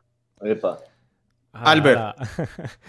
no, bueno, yo creo que aquí hay que entender una cosa porque Ken Pharma es el filial de Movistar, es el, equipo que, profesional que han sacado del Lizarte, que es el equipo donde estaba Richard Carapaz, por ejemplo, o donde estaba también André Amador. Entonces, digamos que si fuese al Lizarte, o si fuese, perdón, al Ken Pharma, sería como, como estar en Movistar si quisieran luego eh, subirlo para arriba. Entonces, para mí, con este razonamiento, yo preferiría, mm, si si fuese. Eh, depende de las aspiraciones que tenga el corredor, ¿no? Si tiene aspiraciones de crecer un equipo europeo con eh, con un calendario bastante bueno, que es el que presenta Ken Pharma sin, sin una presión eh, excesiva y, con tiempo para crecer y con un equipo World Tour que te está esperando si, si lo vales, pues yo me iría, ¿no? Yo me iría a, Ken Pharma. Ahora bien, pues si, si Sabio confía en él y, lo quiere llevar al equipo y hacerle crecer dentro de esa estructura a la espera de que venga un equipo World Tour a pagar mucho dinero por él y ofrecerle un contrato muy bueno, pues seguramente... Eh, Androni, por ejemplo, sería mejor, ¿no? a ver, pero el Androni no es solo dinero, también da un buen calendario. Bien. Muy buen calendario. Ah, tengo, tengo, una, tengo una inquietud, porque son me están hablando... distintos. Me hablan del Androni y el Care Pharma porque aparecieron como posibilidades o porque eso es lo que ustedes dos creen que es lo mejor. O sea, yo estoy dando aquí la situación de que mm. llega una propuesta de líneas, una del Care Pharma, ¿O qué equipos simplemente piensan ustedes? ¿Sí creen? ¿Esos son los equipos que creen que sería yo lo, que he leído, lo que he leído para mí el Androni, sí. En Blue Radio, bueno, vosotros lo conoceréis más, el blog deportivo de Blue Radio, eh, lo ponían en, Twitter, ponían noticia, eh, pues lo tenía aquí justo ahora, se me ha ido. Eh, Jessit Pira, quinto en la Vuelta a Colombia, se va el 15 de mayo a probar con Ken Pharma lo decían como noticia. Ya, la verdad que el medio sí que pues, lo, he visto mucho por Twitter. Si lo dice Blue Radio, me parece que hay que tenerle. Mm. O sea, no, o sea, digo, sí, sí, pero es que la pregunta, la pregunta es: ¿qué nos gustaría? Sí, sí, la pregunta es: ustedes son el representante y pueden llevar el corredor al equipo que quieran. Androni, para mí, por eso, a mí me gustaría, no sé a cuál va a ir, pero al Androni me gustaría. Pero Félix, ojo que también había una propuesta del Androni, por eso yo te iba a seguir el hilo en eso, porque no había escuchado eso, no había escuchado lo que dice Albert en Blue Radio, la verdad que no, no escuché la emisora hoy, pero yo sí sabía y de hecho sí me gusta mucho y, creo que ahí disiento un poco con Albert porque realmente una de las grandes vitrinas del ciclismo mundial es el Androni. ¿sí? Entonces, ese calendario distendido y que no es con presión, me parece que le puede venir muy, muy bien al corredor. Y ojo, porque Oscar Sevilla, ayer tuve el placer de entrevistarlo también, eh, nos dijo que él, pues ustedes saben que es uno de los directivos también del mismo Team Medellín, eh, le ofreció ir a su equipo, ¿sí? al Team Medellín, y Pira dijo que no. Y, lo dijo porque se sentía, eh, nada, que tenía que ir aprendiendo. ¿sí? Y que también el, EPM y el Orgullo Paisa ofrecieron el año pasado por Pira y también dijo que no, ¿sí? Entonces estamos hablando también de un corredor. Tiene carácter. E, eso te iba a decir, un carácter y madurez. ¿sí? Entonces hay que ver si el Ineos mañana lo llama a ver qué va a decir. De pronto esa seducción es difícil de pararla así, que te venga un Ineos y decirle no al Ineos. Pero realmente eh, me parece que, que, si es el Androni o el Ken, bienvenido sea. Me, me encantaría a mí el Androni, por supuesto. Muy bien. A mí me gustaría que fuera a Continental, la verdad. tal cual como le pasó a Sergio Higuita. Me parece ideal para un corredor tan joven que tiene tan poquito ciclismo en su vida, ciclismo profesional, competitivo. Yo lo llevaría a un continental como ese o como el Colpack, por ejemplo, de equipos de este estilo. Me gustaría, me parece mejor camino que llevarlo de una vez al, ciclismo fuerte, pero no creo que vaya a suceder con el hype que tiene a su alrededor. Si va a Europa, mínimo me imagino que irá a un Pro Team. Pero es que al final el Ken Pharma no, deja de ser un, equipo de, en, estructura. Es que Es, un, modelo muy distinto el que tiene Movistar con sus equipos. Albert, yo lo digo por el calendario. Que a mí me gustaría que corriera, corriera Diletanti, de este, lo que corre Ayuso por estos mm. días. Eso, eso, a eso me refiero, más que el tamaño de la estructura. Entonces, a mí me gustaría que estos jóvenes tuvieran un, calendario como el del Androni, digo. no, me parece, muy, me parece muy, muy. O sea, es que a mí yo quisiera que los jóvenes colombianos tuvieran la posibilidad de aprender en, bajo menos presión. Al menos dos años, uno o dos años, aprender al ciclista colombiano eh, a ser ciclista en Europa y a vivir y a comer, y eso lo hablaba hoy en el video que, que publiqué en Ciclismo Colombiano. A mí sí me gustaría que las cosas, a mí eso de Diego Camargo directo a Itzulia y Volta a Cataluña, a mí eso me parece mal. Yo, yo no sé nada, o sea, yo soy aquí. Arroyave, arrollaba a París, Niza y a las Ardenas, eso es una locura. A, Gen Bebelhem, de entrada, directo. Entonces, a mí eso aquí como espectador que simplemente está conversando de ciclismo sin saber nada, eh, sin ser un director técnico ni nada, a mí eso no me parece, ¿no? Y creo que es la forma más difícil de llegar a ser buenos en Europa.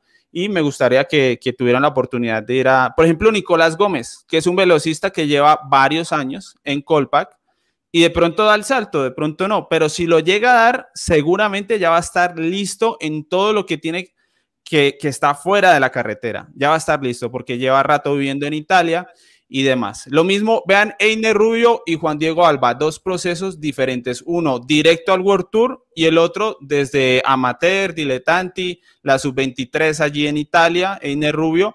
Y el que va a correr el giro ahora es Einer Rubio y no Juan Diego Alba. y llegan los dos al tiempo a Movistar. Entonces, a mí sí me parece que sería muy bueno que se viera así, pero entiendo que, que no es tan fácil porque si las propuestas económicas llegan, pues estos muchachos lo, que necesitan es asegurar su, futuro y es muy difícil. Ahí, para responderle a varias gente que está escribiendo, no sé si están leyendo el chat, que, dicen que los quemaron a estos corredores como Camargo y Arroyave. Yo creo que no, están pues, quemados, o sea, la verdad que para nada. Eh, pero, pero me gusta interactuar ahí un poco. Yo creo que no es que estén quemados, lo que pasa es que, a ver, e, ese golpe anímico, emocional que es, eh, pasar de correr aquí en Yarumal como, o aquí en Antioquia y, y, ganarse de pronto una etapa en ventanas o en la línea y después irse allá a batir en una Itzulia con Robles y Pogachar, eso, eso pesa, ¿sí? Y con Fruma al lado y demás. Obviamente, a ver, nosotros aquí debatiendo y discutiendo, estamos poniendo en duda las decisiones que se toma un Juan Manuel Garati y demás, por ejemplo, de llevar con total seguridad Rollave a estas carreras tan duras. Pero bueno, no les salió la jugada. La verdad es que no les salió más allá de que nosotros aquí opinamos, no le salió ni la de Camargo ni la de, ni la de Rollave y que sí creo que, que debería eh, darse un, o sea, un champú de otro tipo de carreras, no, no, no tan primer nivel como, como estos. Cuando lo hicieron también con Sergio Higuita, ¿no? De, de cederlo a la Fundación Euskadi eh, mandarlo a algunas carreras de, un poquito más de nivel, como la, Vuelta a la Comunidad Valenciana, pero, pero dentro de un nivel más asumible, ¿no? Para lo que fue y, y, sorprendió y llegó con la sorpresa, ¿no? Y, de, llegó a un buen nivel ya de Education First.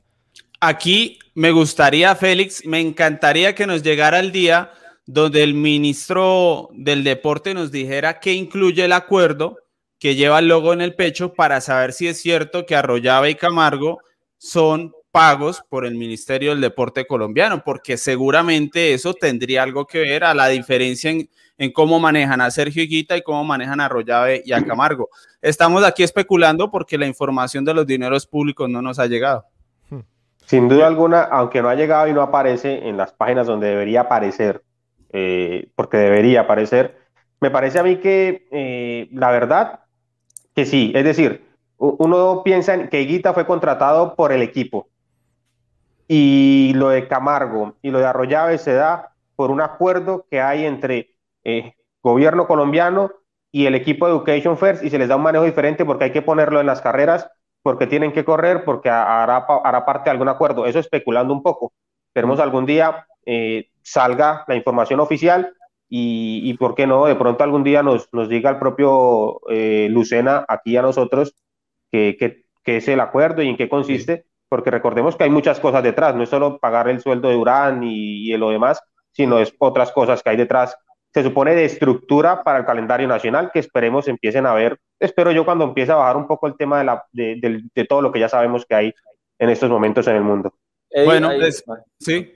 No, no, iba a hacer una pequeña acotación que veo muy caliente el chat con el tema Camargo Arroyave y son dos tipos de corredores. Uno viene de ser campeón de Vuelta a Colombia y Vuelta a Juventud y el otro pues eh, eh, ser, digamos, brillante en la categoría sub-23 Aquí no se está matando a ninguno, pero sí lo que nosotros, o por lo menos lo que yo sí digo, es que el calendario ha sido muy fuerte directamente en el World Tour.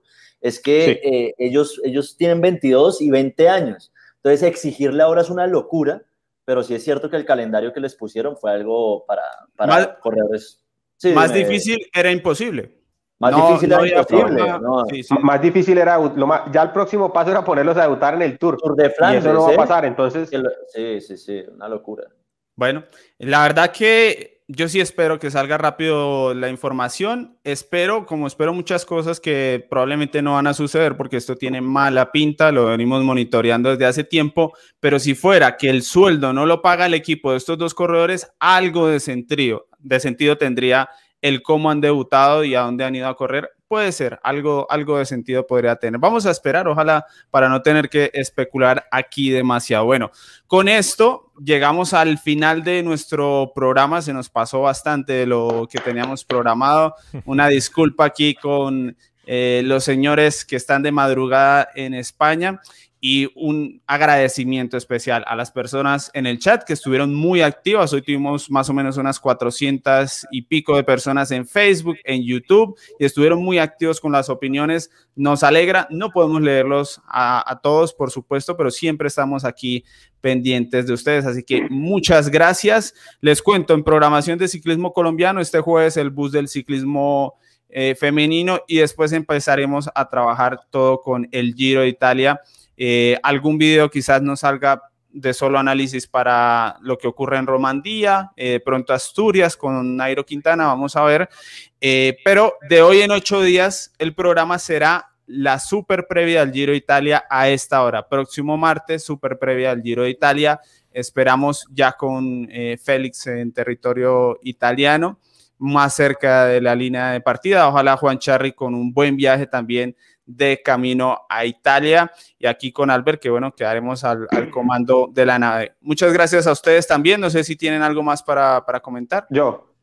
Charry, que por favor ponga un papelito ahí frente al, frente al, al, baño, al tocador ahí, eso, por favor, siete de la noche, porque por ahí dicen que se le olvida mucho y, y, hace otras cosas. Entonces, pero es que esperen. Poner a cargar computador, cargar No, pero el martes ya va a estar en Italia. ojalá que el martes uno esté en Italia o por lo menos esté haciendo esta locura suya de estar ahí en, en el medio de dos países, ¿sí o qué? Pero, pero no sé, martes 7, 7 pm entonces. Muy bien.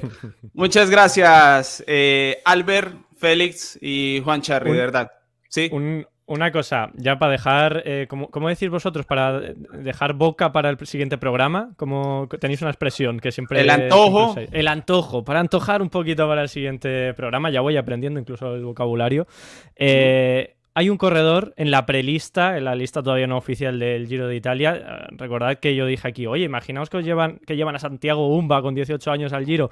Bueno, pues ya ni Sabio, no, en principio, en principio no va a llevar a Santiago Umba, pero sí que eh, está en la lista oficial, aunque todavía puede haber cambios, como digo, un ciclista de 18 años, Andri Ponomar, ucraniano, que su primera carrera este año como profesional fue eh, la Milano San Remo, acabó la carrera eh, y no el último. Y, puede debutar en el Giro de Italia. 18 años. Desde el 1930 que no debutaba un corredor tan tan joven en el Giro de Italia.